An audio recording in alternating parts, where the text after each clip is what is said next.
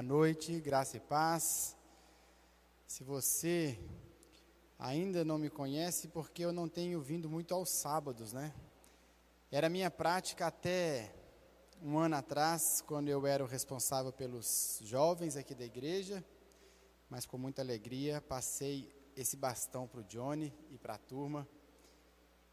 Mas estamos sempre juntos, né? Sempre caminhando por perto e é sempre uma alegria voltar aqui e poder compartilhar um pouquinho com os irmãos. Eu queria convidar todo mundo, você que está aqui, você que está em casa, a abrir a sua Bíblia lá na segunda carta de Paulo a Timóteo, capítulo 3. Nós vamos ler dos versos 15 até o verso 17. 2 Timóteo, o capítulo 3, os versículos 15 até o 17.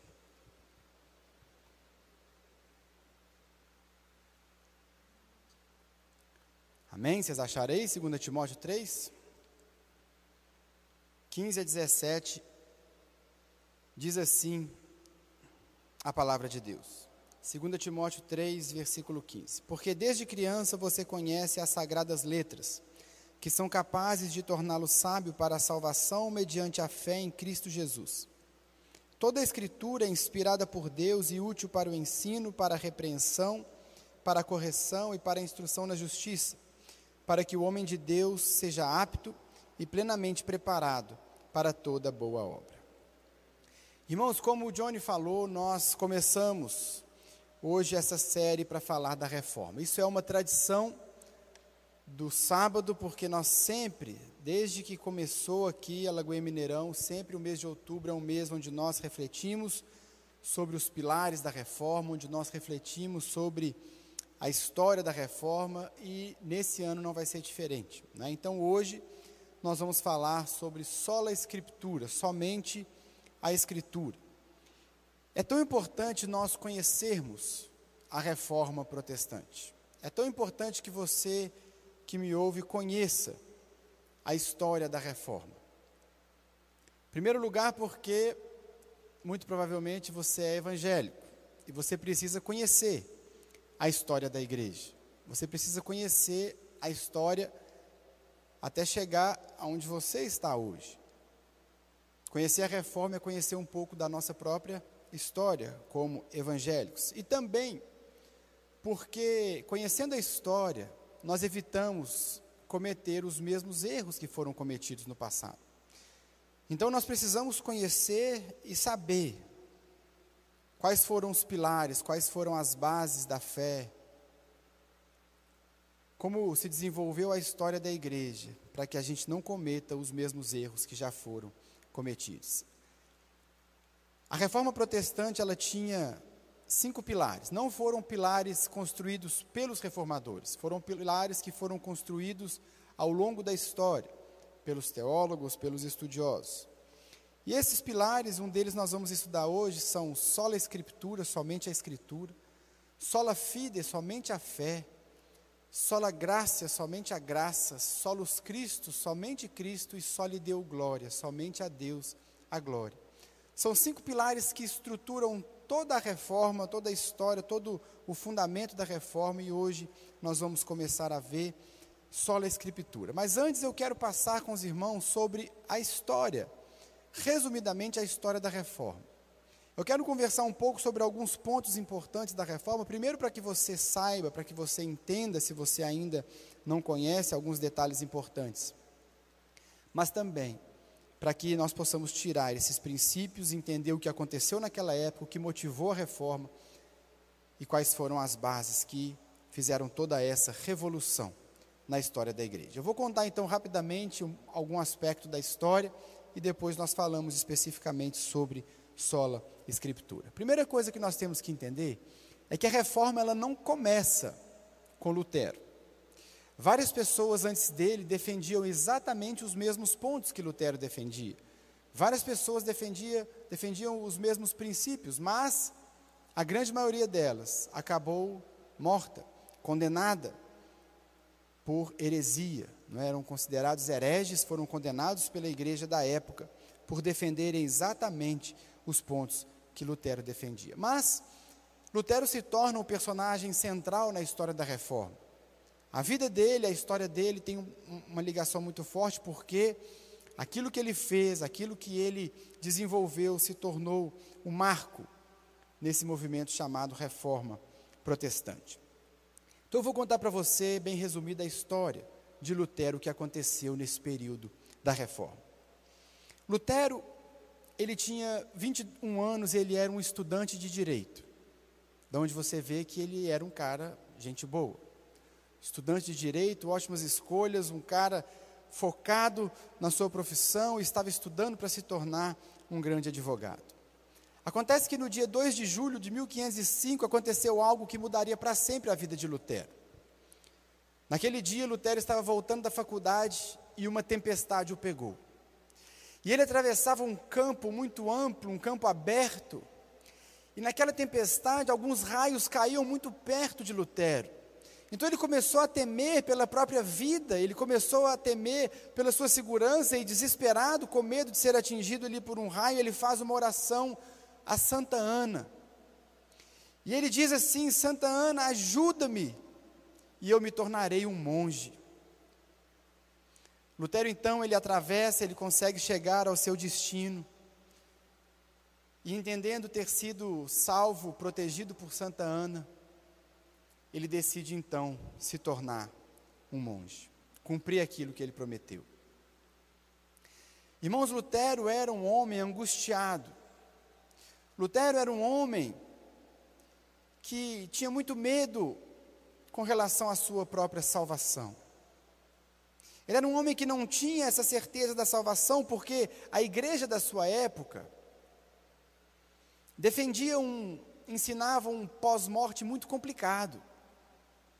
A igreja daquela época ensinava um pós-morte muito tumultuado, um purgatório que era muito difícil de ser vencido. Então era muito comum, as pessoas viviam muito angustiadas a respeito daquilo que aconteceria após a morte.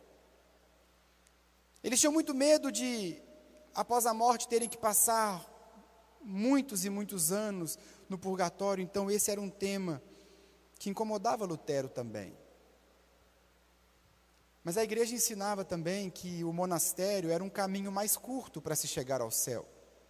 Era um caminho mais direto, então Lutero, primeiro para cumprir a promessa que ele fez a Santa Ana, mas também por essa angústia, ele decide cumprir a sua promessa e se tornar um monge. Ali no monastério, Lutero era um monge exemplar, dentro daquilo que era exigido de um monge. E ele então cumpria tudo aquilo que ele achava que deveria fazer para agradar a Deus. Como monge, ele só saía da sua cela para participar dos cultos que aconteciam no monastério. Como monge, ele comumente ele jejuava, às vezes por três dias, seguidos, sem comer nada, sem beber nada. Lutero muitas vezes se permitia de propósito passar frio, porque ele entendia que essas coisas agradavam a Deus. Lutero, quando ele ia fazer as suas confissões, quando ele ia confessar os seus pecados, era comum ele gastar seis horas ou mais confessando os seus próprios pecados. E também era muito comum que ele, tendo acabado essas seis horas, ele se lembrava no caminho de volta, ele se lembrava de algum pecado que ele não confessou, e ele logo voltava e confessava aquele também. Um homem angustiado. Mas mesmo com essa disciplina tão rígida, mesmo cumprindo todos esses requisitos, ainda havia uma dúvida no seu coração: será que isso é suficiente? Será que é isso mesmo? Será que eu estou fazendo certo? Algo incomodava o coração de Martinho Lutero. Passados alguns anos, em 1510, acontece também algo interessante na vida dele. Lutero tem a oportunidade de visitar Roma. Roma. E como você pode imaginar, Roma era uma cidade lotada de relíquias. Relíquias, você sabe, eram alguns objetos que a Igreja Católica guardava e, e atribuía ali algum poder àquilo. Então, as relíquias eram, por exemplo, um pedaço da cruz, um pedaço da roupa de um santo, um pedaço da roupa de Maria, de José. Roma era uma cidade lotada dessas relíquias, e ele aprendeu que cada uma dessas relíquias concedia a ele benefícios espirituais. Então, nessa visita a Roma em 1510, por exemplo, Lutero subiu a chamada escala sancta, que teria sido a escadaria que Jesus subiu para conversar com Pilatos. Essa escadaria teria sido levada para Roma e ensinaram para Lutero que se ele subisse aquelas escadas de joelho e beijasse cada degrau, fazendo uma oração do Pai Nosso em cada degrau, ele podia livrar do purgatório qualquer pessoa que ele desejasse. Esse era Lutero, ali em Roma. Naquele momento, irmãos, Lutero relata que ele chegou a desejar até mesmo que os seus pais já tivessem morrido para que cumprindo aqueles requisitos ele pudesse libertá-los do purgatório. Imagina a mente desse homem. Roma era essa cidade, cercada por essa religiosidade. Mas o coração de Lutero ainda estava inquieto. Passado algum tempo, Lutero é transferido para um monastério agustiniano que ficava numa pequena cidade chamada Wittenberg. Nessa cidade de Wittenberg, o governador daquela região, chamado Frederico o Sábio, ele tinha um castelo onde ele guardava também muitas relíquias. Havia várias relíquias naquele castelo. Alguns exemplos de relíquias que havia ali, para você ter uma ideia. Havia um fragmento da palha do berço de Cristo, uma mecha da barba de Jesus, um prego da cruz, um pedaço de pão da última ceia, um galho da sarça ardente de Moisés, alguns fios de cabelo e pedaços de roupa de Maria, bem como incontáveis dentes e ossos de santos célebres. Diziam que uma, um momento de veneração em cada uma dessas relíquias equivalia a uma indulgência de 100 dias no purgatório. Alguém calculou que se um um devoto, um fiel, um visitante piedoso gastasse ali um tempo venerando cada uma daquelas relíquias, ele poderia diminuir, descontar um milhão e novecentos mil dias no purgatório. Essa era a realidade que o povo vivia. Sabe, irmãos, esse conceito de purgatório, a ideia do purgatório não é algo que faz parte hoje da nossa vida, da nossa caminhada, da nossa espiritualidade. Mas naquela época era. E é importante você entender isso para você entender o contexto da reforma. O purgatório, naquela época, ele representava quase que o destino imediato de quem morria. Porque o que era ensinado pela igreja era o seguinte: praticamente todo mundo, quando morria, ia para o purgatório, porque quase ninguém conseguia alcançar uma justiça tal que alcançasse diretamente o céu. Quase ninguém. Também iria direto para o inferno apenas aquelas pessoas muito más, que cometeram crimes muito bárbaros, coisas muito terríveis, esses iam direto para o inferno. O resto ia para o purgatório. Mas havia uma galera, uma minoria, que conseguia ir direto para o céu. Eram pessoas que tinham sido tão boas e feito tantas coisas boas, que eles se tornaram os santos da igreja. Os santos da igreja, eles tinham méritos suficientes para ir direto para o céu, apenas eles. E os santos, eles tinham tantos méritos, eles tinham tanto mérito para ir direto para o céu, que na verdade eles tinham méritos extras, sobrava mérito. Havia um crédito de mérito dos santos. Portanto, o Papa, ele tinha poder de administrar esse mérito excedente, ele tinha poder de administrar o crédito de méritos que os santos deixavam para a igreja. E o Papa, como líder da igreja, ele podia distribuir esse mérito. Portanto, alguém que o Papa considerasse uma pessoa muito boa, ele podia dar essa dádiva. Uma pessoa que fizesse algo muito legal, um, uma atitude muito boa, um ato de sacrifício muito grande, o Papa podia dar a ele esse mérito, que também era chamada de indulgência. É nisso que consistia a indulgência, esse excesso que os santos da igreja conseguiam acumular e o Papa podia distribuir para quem ele achasse que merecia. Acontece, irmãos, que nos dias de Lutero, algo que passou a ser considerado um sacrifício suficiente para dar a alguém uma indulgência, passou a ser um sacrifício financeiro. E aí você pode imaginar onde que isso foi parar. Um sacrifício financeiro representava então um merecimento para você ganhar uma indulgência. E imagine um, uma, uma, um povo completamente angustiado e com medo e na incerteza da sua salvação e sem saber quantos milhares de anos teria que gastar no purgatório. Eles davam tudo. Sacrifício financeiro, eu preciso de uma indulgência. Meus familiares que já morreram precisam de uma indulgência, então eles davam o dinheiro. Mas Lutero não conseguia entender aquele sistema. Lutero não conseguia lidar muito bem com aquela ideia. Lutero se perguntava, por exemplo, por que é que o Papa não pode simplesmente dar indulgência para as pessoas por amor? Por que é que as pessoas têm que dar todo o seu dinheiro para comprar uma indulgência? Lutero se perguntava também se aquele ato de compra de uma indulgência, na verdade, não estaria eliminando um arrependimento sincero do coração. Porque, claro, se você pode comprar a indulgência, você não precisa mais se arrepender. Essas e outras perguntas incomodavam Lutero, incomodavam o seu coração. Até que Lutero fica sabendo que no dia 1 de novembro de 1517, um negociante de indulgências chamado Johann Tetzel visitaria a cidade de Wittenberg. Primeiro de novembro, o dia de Todos os Santos, seria o dia que Wittenberg receberia ali um negociante de indulgências e os méritos dos santos então seriam oferecidos naquele lugar. O que é que Lutero faz então um dia antes, no dia 31 de outubro? ele escreve suas 95 teses, onde ele defende exatamente esses pontos.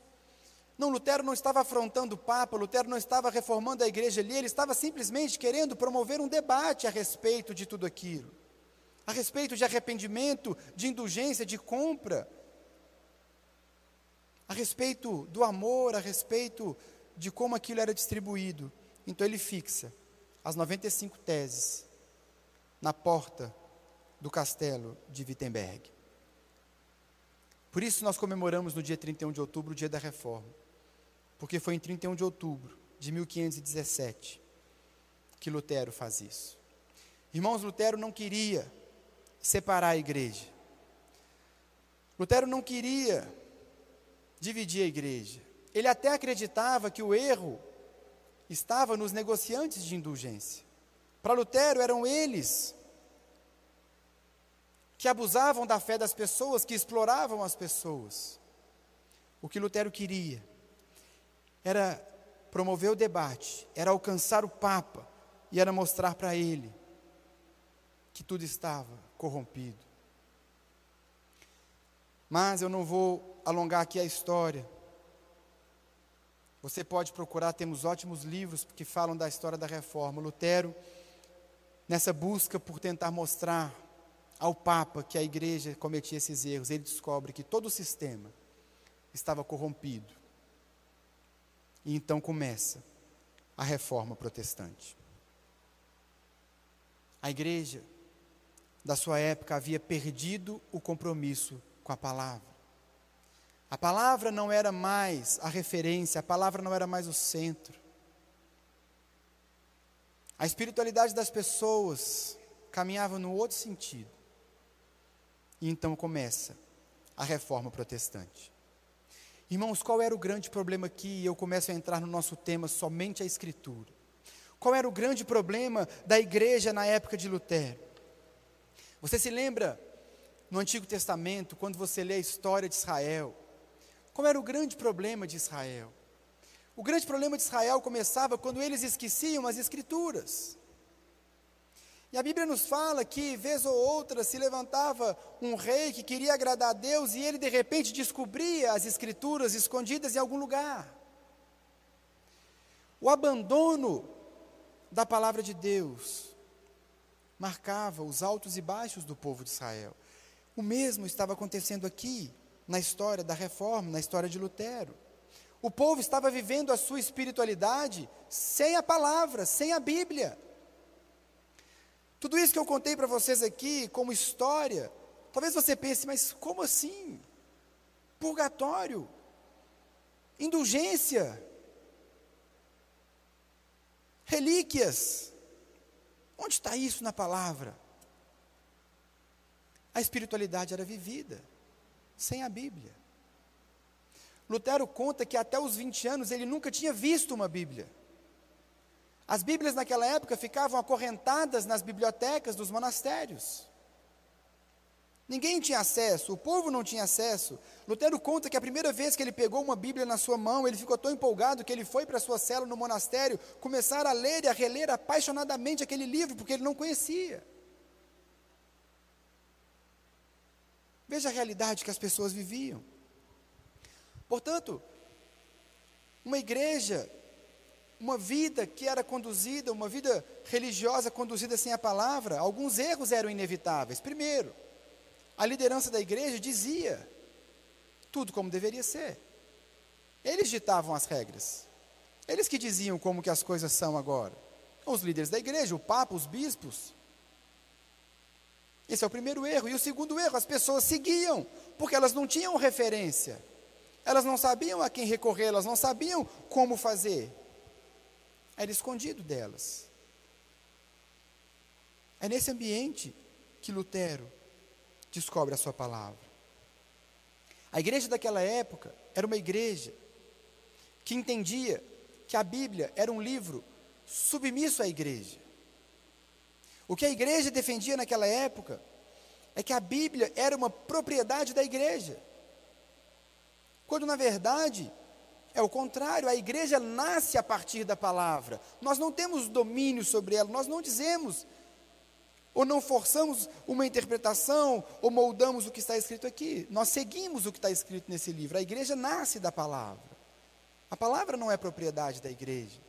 Mas naquela época, o Papa, como o representante legítimo de Cristo na terra, aquilo que ele dizia tinha a mesma força da Bíblia. O Papa, como um sucessor do próprio Pedro, aquilo que ele ensinava tinha a mesma força daquilo que Pedro ensinou, Paulo ensinou. Percebe a gravidade do problema?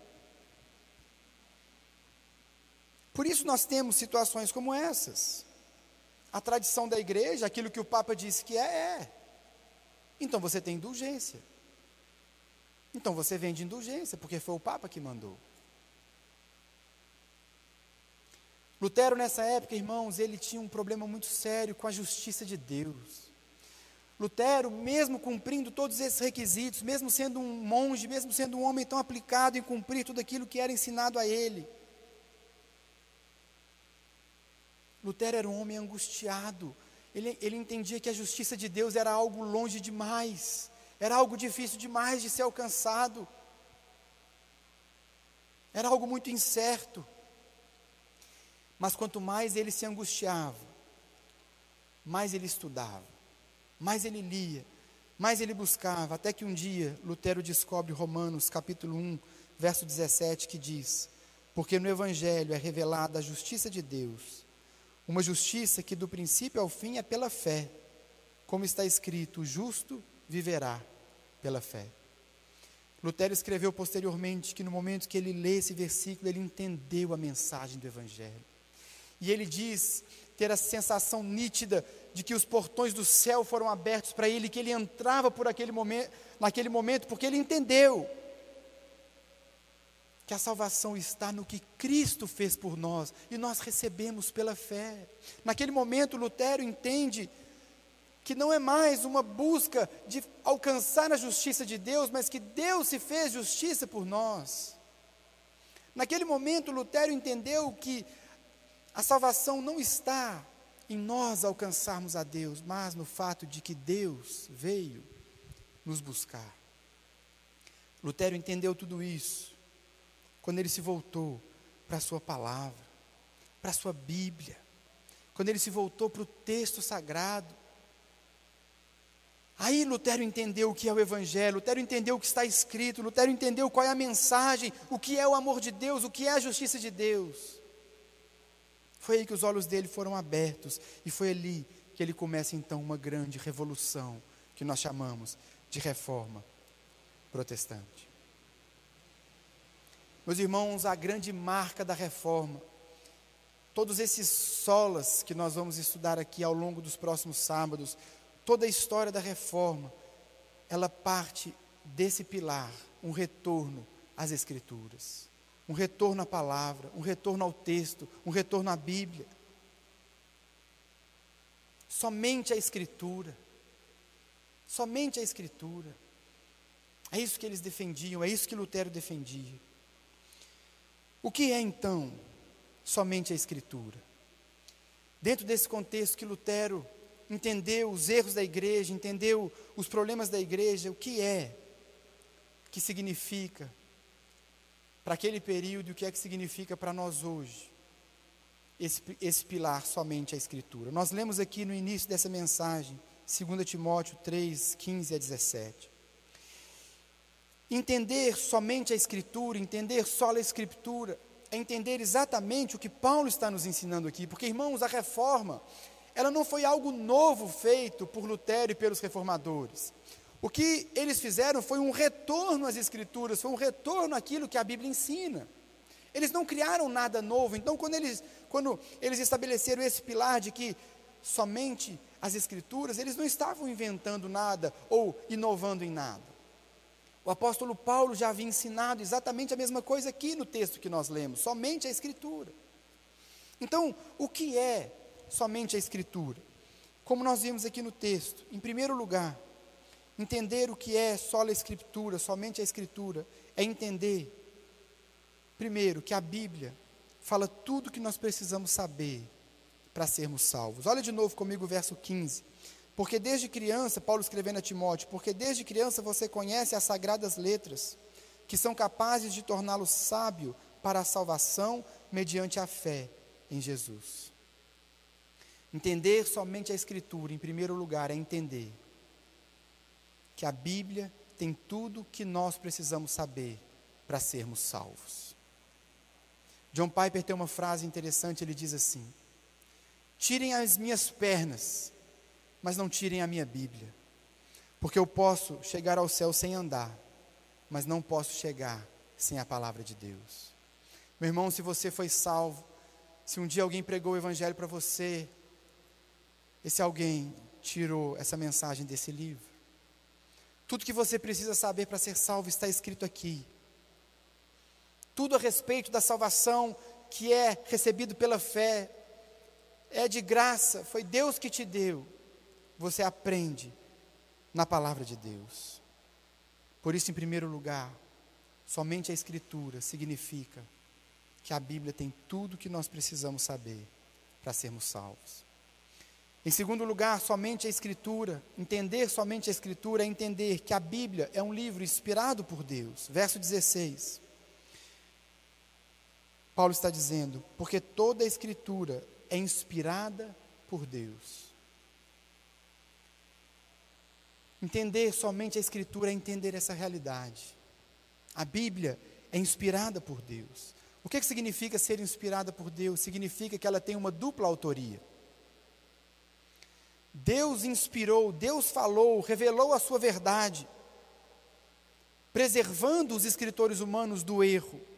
Deus estava ali escrevendo, mas ao mesmo tempo que os homens falaram, usando a sua própria característica, usando a sua própria linguagem, a sua própria habilidade, sem distorcer a mensagem divina. É um livro escrito a quatro mãos, um livro inspirado. Quando você entende essa verdade, meu irmão, isso tem que mexer com o meu coração e seu coração. A Bíblia é inspirada por Deus. Sabe o que, isso significa num primeiro momento? Que Deus decidiu falar. Deus decidiu se revelar. Deus não nos deixou sem resposta. Deus não deixou a igreja daquela época perdida, sem resposta, sem saber para onde caminhar. Ele inspirou um livro. Entender somente a Escritura é entender que a Bíblia é inspirada pelo próprio Deus. Em terceiro lugar, entender somente a Escritura entender que a Bíblia é a principal forma que Deus usa para nos ensinar. Para nos ensinar. É o que Paulo continua dizendo aí no verso 16: toda a Escritura é inspirada por Deus e útil para o ensino. Tudo que Deus quer que você saiba está escrito na palavra. Tudo que você precisa saber a respeito de Deus, a respeito de Jesus, a respeito da sua salvação, está escrito nesse livro. Porque toda a Escritura é inspirada por Deus e útil para te ensinar. Portanto, meu irmão, se você quer saber algo sobre Deus, leia a sua Bíblia. Não é possível conhecer a Deus sem ler a Bíblia. Não é possível saber sobre Jesus, saber o que ele pensa, saber do que ele gosta, sem ler a Bíblia. Porque a Escritura foi inspirada por Deus e ela é poderosa para te ensinar.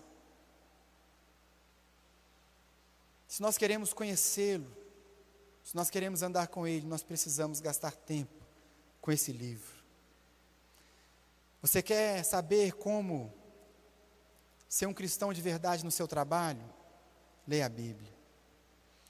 Você quer saber como se comportar, como se relacionar na sua família? Leia a sua Bíblia. Você quer saber como fazer a diferença na sua faculdade, onde Deus te plantou, na sua vizinhança? Leia a sua Bíblia, porque é ela que vai te ensinar. Você quer saber como ter um namoro santo, viver uma vida que agrada a Deus? Leia a sua Bíblia, porque ela é poderosa para te ensinar. Quarto lugar, a Bíblia é a principal forma que Deus usa para nos repreender. A Escritura é inspirada por Deus e útil para o ensino e para a repreensão. Entender somente a Escritura é entender que a Bíblia é poderosa para corrigir o nosso caminho. Repreensão aqui nesse sentido é exatamente apontar o erro, porque muita gente hoje abre a Bíblia apenas querendo encontrar bênção, promessa. Deixa eu ver aqui qual é a próxima palavra de sucesso e prosperidade que eu vou receber. É isso que as pessoas estão em busca, mas Paulo está dizendo aqui que pela palavra Deus pode te ensinar e pode te repreender te corrigir. Apenas pela Bíblia, você pode entender que tem algo errado na sua caminhada. Apontar o erro, te mostrar o erro. Da mesma forma, em quinto lugar, entender somente a Escritura, entender que a Bíblia pode nos corrigir e nos livrar, é o que Paulo diz na sequência, útil para o ensino, para a repreensão, para a correção. A correção decorre da repreensão, porque na repreensão Deus te mostra, você está errado. Você está conduzindo sua vida de maneira errada, você não está vivendo da maneira que me agrada. Não é isso que eu quero de você. Mas a Bíblia também vai te corrigir, e correção aqui significa te livrar da morte. Livrar você. É proteção para você. Por isso, meu irmão, minha irmã, se você lê a sua Bíblia, mas ela nunca te confronta, tem alguma coisa errada. Se você está lendo a sua Bíblia e você nunca se depara com esse questionamento, porque a Bíblia, o que ela faz conosco é exatamente isso. Enquanto nós estamos lendo, ela vai nos incomodando, ela vai nos mostrando, ela vai nos alertando, dizendo que tem algo errado, eu preciso reavaliar esse ponto, eu não estou vivendo dessa forma. A minha vida não está de acordo, ela te corrige. A leitura da palavra, ela faz isso, somente a escritura. A palavra de Deus, ela te ensina, ela te repreende, ela te corrige. Em sexto lugar, entender somente a Escritura é entender que a Bíblia nos ensina como viver de modo a agradar a Deus nesse mundo. É o final do versículo 16. Útil para o ensino, para a repreensão, para a correção e para a instrução na justiça. A Bíblia, meu irmão, além de te ensinar, te corrigir, te exortar, te repreender, ela vai te dizer como conduzir a sua vida de maneira que agrade a Deus. Ela vai te ensinar a conduzir a sua história de maneira que glorifique a Deus. Assim como a nossa vida física, ela é mantida pelo alimento diário. Assim também a nossa vida espiritual é mantida pela leitura constante da palavra de Deus. Isso é somente a Escritura. É entender que ela é poderosa para fazer isso conosco. É entender, meus irmãos, que o pecado nos corrompeu, o pecado nos modificou a nossa forma de caminhar, porque agora nós caminhamos de forma egoísta, nós não pensamos mais em ninguém, no outro, não pensamos mais em Deus, nós somos egoístas, nós somos egocêntricos. Mas a Bíblia nos ensina como viver de forma a agradar a Deus. E por último, somente a Escritura. Entender somente a Escritura é entender que a Bíblia é poderosa para colocar a sua vida no centro da vontade de Deus. É o que diz o último verso que nós lemos, o verso 17. Para que o homem de Deus seja apto e plenamente preparado para toda boa obra. Meus irmãos, nós só seremos homens e mulheres segundo o coração de Deus. Nós só seremos pessoas poderosas nas mãos de Deus, instrumentos na mão dele, se nós deixarmos a palavra moldar o nosso coração. Somente a Escritura, ela é a nossa base, ela é o nosso alicerce. É dela que nós tiramos ensinamento, repreensão, correção, exortação, disciplina, instrução. É ela que nos prepara para o ministério que Deus tem para nós. Isso é só a Escritura, isso é somente a Escritura. É confiar nela como a palavra de Deus, é confiar nela como a forma que Deus escolheu para nos moldar. É isso que significa somente a Escritura. O que não é somente a Escritura? O que não é só a Escritura? Porque hoje há tanta confusão, há tanta confusão no nosso meio que nós precisamos também entender o que não significa esse princípio. Dois pontos aqui. Em primeiro lugar, somente a Escritura não significa que Deus vai falar com você somente através da Bíblia. Não significa que Deus só vai usar a Bíblia para falar com você, não. Os reformadores nunca defenderam isso. Eles reconheciam que Deus pode falar com você através de revelações. Deus pode falar com você através de profecias. Deus pode falar aí dentro do seu coração, o Espírito Santo pode conduzir a sua vida, conduzir a sua jornada, conduzir a sua caminhada, conduzir as suas decisões, ajudar você na sua vida. Mas o ponto aqui, irmãos, é que a palavra deve ser sempre o nosso filtro. A palavra de Deus sempre deve ser o nosso norte. Todas as nossas decisões, todas as nossas revelações, todos os nossos entendimentos, todas as nossas experiências com Deus, elas devem ser filtradas pelo filtro que é a palavra, somente a Escritura. Embora Deus possa falar com você de outra forma. E também Somente a Escritura não significa que nós podemos então desenvolver a nossa espiritualidade sozinhos, sem uma igreja, sem a comunidade, sem os pastores. Porque hoje está na moda isso. Talvez você que esteja me ouvindo em casa tenha sido vítima desse pensamento. Esse pensamento que diz que não, só na Escritura, então eu só preciso da Escritura. Eu só preciso da palavra. Para me relacionar com Deus, eu só preciso da minha Bíblia.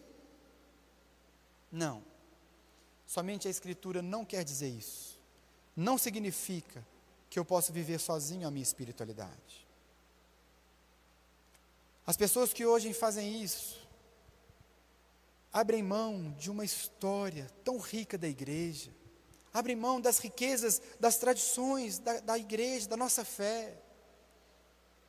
As pessoas que fazem isso hoje abrem mão dos credos, das confissões, tantas preciosidades que a igreja construiu, baseados na Escritura. Irmãos, ser igreja é sim estarmos pautados na palavra, alicerçados nela, mas caminhando junto com os irmãos. É importante sim nós termos pastores e mestres que nos ensinem a respeito da palavra, porque esse é o papel dado por Deus para os pastores e mestres esclarecerem a palavra, falarem sobre a Bíblia, ensinarem de forma mais clara o que está escrito na palavra. Nós precisamos disso. Somente a Escritura não quer dizer individualidade, só eu e a minha Bíblia. Não, é comunidade. O plano de Deus para o homem sempre foi um plano de comunidade, de grupo.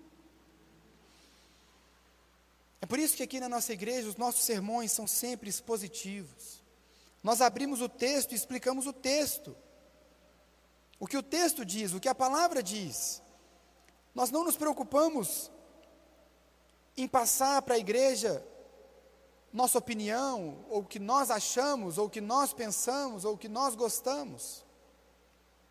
Nós pregamos o que a palavra diz, o que a palavra ensina. Uma pessoa que vem na nossa igreja, um não convertido que entra aqui, ele não precisa de entretenimento, ele não precisa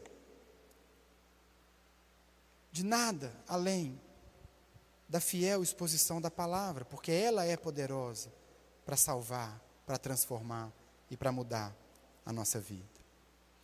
Isso é então, meus irmãos, o que significa esse pilar tão importante da reforma, somente a Escritura.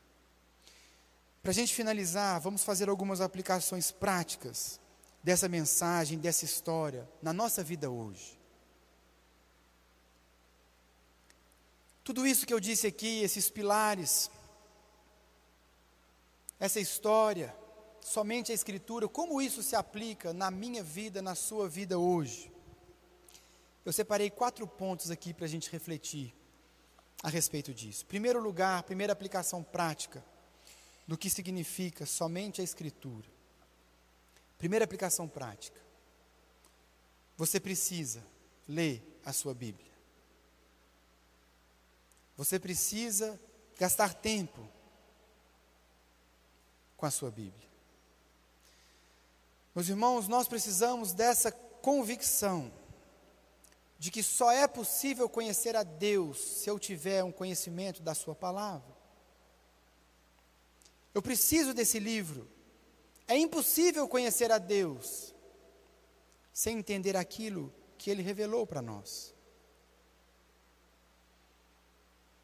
Na época de Lutero, como eu disse, as pessoas não tinham uma Bíblia. Por isso se tornavam vítima de tantas ideias, de tantos pensamentos, de tantas, tantas doutrinas. Nós precisamos conhecer a palavra, nós precisamos ler a nossa Bíblia. A sua vida espiritual está diretamente relacionada com o tempo que você gasta lendo a sua Bíblia. Diretamente. Não ache que você vai viver uma espiritualidade saudável, uma espiritualidade forte, se você não separa um período do dia, todos os dias, para ler e meditar na sua Bíblia. Não vai acontecer. Porque a nossa espiritualidade está diretamente relacionada com o tempo que nós gastamos lendo a palavra de Deus. Essa é a primeira aplicação prática. Em segundo lugar, a segunda aplicação prática é que apenas a Bíblia é o nosso guia de fé e de prática. Apenas ela. Meus irmãos, a Bíblia, ela é a revelação salvadora suficiente a respeito do próprio Deus. Na Bíblia você encontra tudo que você precisa saber para ser salvo, tudo que você precisa saber a respeito de Deus. Sem ela nós somos jogados de um lado para o outro por todo vento de doutrina, como diz Efésios 4. Mas a Bíblia é o nosso guia de fé. Ela pode nos conduzir, ela pode nos orientar. Por que é que hoje tantas doutrinas estranhas fazem tanto sucesso? Porque as pessoas não conhecem a Bíblia. Os crentes hoje não conhecem a Bíblia. Somente a Escritura não é algo para o tempo de Lutero, é algo para hoje. Porque hoje, mais uma vez, e curiosamente, nas igrejas evangélicas, as pessoas não leem a Bíblia. Quantas e quantas pessoas não gastam um tempo diário meditando na palavra? Sendo que desde 1517, um dos pilares da reforma é exatamente esse: somente a Escritura. Somente a Escritura. Basta você entrar na internet e ver o que, que faz sucesso hoje. O que, que tem uma procura maior? Teologia da prosperidade, o Evangelho coach, é isso que faz sucesso. Massageia o seu ego. É gostoso de ouvir. Mas isso não é a palavra toda. E somente a Escritura implica também em toda a Escritura.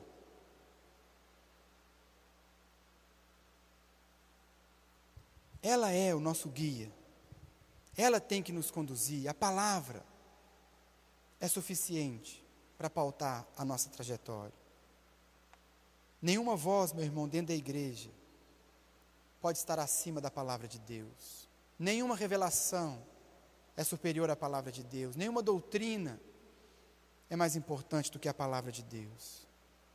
Eu e você precisamos conhecer profundamente esse livro, gastar tempo com ele, meditar, estudar, ler bons livros que te ensinem sobre a Bíblia, mas ela é o foco. Medite na palavra, conheça a palavra. Terceiro lugar, terceira aplicação prática. Sem a Bíblia, nós somos fracos diante da tentação e diante dos argumentos seculares. Sem a Bíblia, nós somos fracos diante da tentação. Dwight Lyman Moody, um homem de Deus, disse o seguinte: ou esse livro me afasta do pecado, ou o pecado me afasta desse livro. Como é que nós queremos, irmãos, viver uma vida de santidade, viver uma vida de pureza, viver uma vida aos pés do Senhor, sem a palavra, sem conhecer a palavra, sem meditar na palavra? O mesmo vale para os argumentos seculares.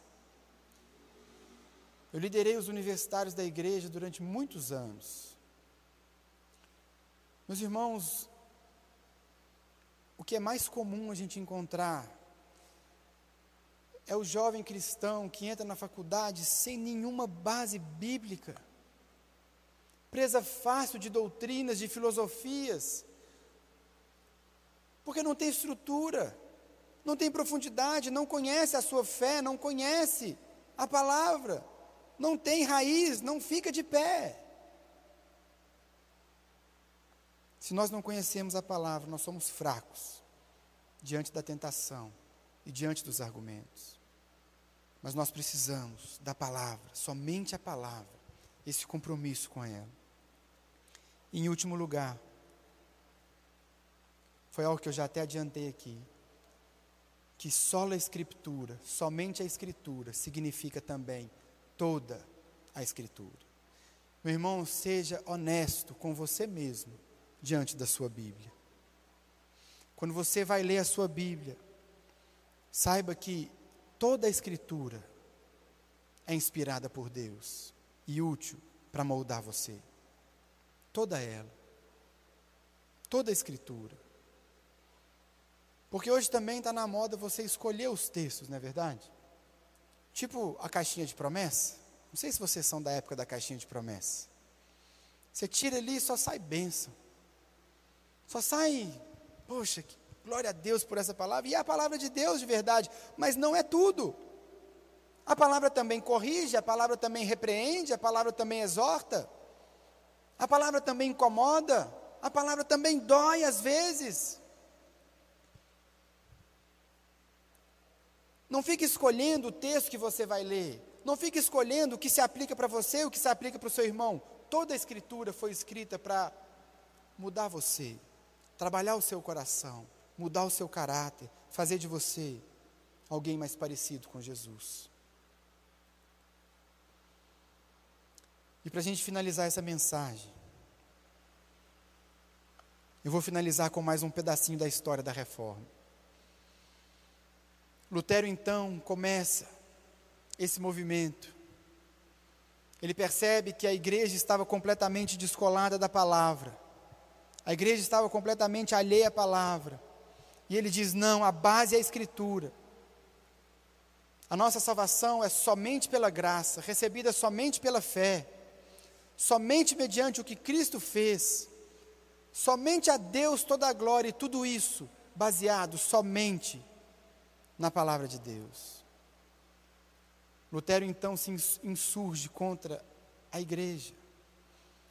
E a igreja, por óbvio, tenta dissuadi-lo de todas as formas. Eu disse aqui na abertura dessa mensagem, vários e várias e várias pessoas morreram por defender esses mesmos princípios. Lutero então é chamado diante da corte imperial de Worms. E ele é constrangido a negar aquilo que ele estava ensinando: salvação pela fé, salvação pela graça, somente Cristo, somente a Deus a glória, somente a Escritura. Lutero, você agora vai ter que negar isso. E ali, diante daquela corte, Lutero diz as suas conhecidas e famosas palavras que eu vou ler aqui para você, que tem que ser as palavras que vão aquecer o meu e o seu coração, que tem que ser a mesma determinação, a mesmo, o mesmo compromisso com a palavra que esse homem teve. Dada a ele a palavra, então, para negar aquilo que ele estava ensinando, Lutero disse assim: A menos que eu possa ser refutado e convencido pelo testemunho da Escritura e por claros argumentos, visto que eu não creio no Papa nem nos concílios, é evidente que todos eles frequentemente erram e se contradizem. Eu estou conquistado pela Santa Escritura citada por mim. A minha consciência está cativa à palavra de Deus. Não posso e não me retratarei, pois é inseguro e perigoso fazer algo contra a consciência. Que Deus me ajude. Amém. Irmãos Lutero, diante do risco da própria vida, ele ficou com a palavra. Ele não cedeu, ele não abriu mão, ele não negociou. Ele disse: Eu fico com a palavra, porque ela é a palavra de Deus. Ela é a verdade, é com ela que eu fico, custe o que custar. O mesmo vale para mim e para você hoje. Se a nossa vida entra em confronto com a palavra, mudemos a nossa vida, mudemos a nossa caminhada. Somente a Escritura. Eu creio, irmãos, que Deus hoje está em busca de pessoas que tomem a mesma decisão de Lutero. Deus hoje está em busca de pessoas que tenham um compromisso inegociável com a Sua palavra, que se debruçam sobre ela, que estudam a palavra, que pregam a palavra, que vivem a palavra. Deus está procurando isso na minha vida e na sua vida também, que Ele possa nos encontrar, encontrar em nossa igreja uma juventude forte, porque é uma juventude que entende que somente a Escritura pode fazer tudo isso em nós e através de nós.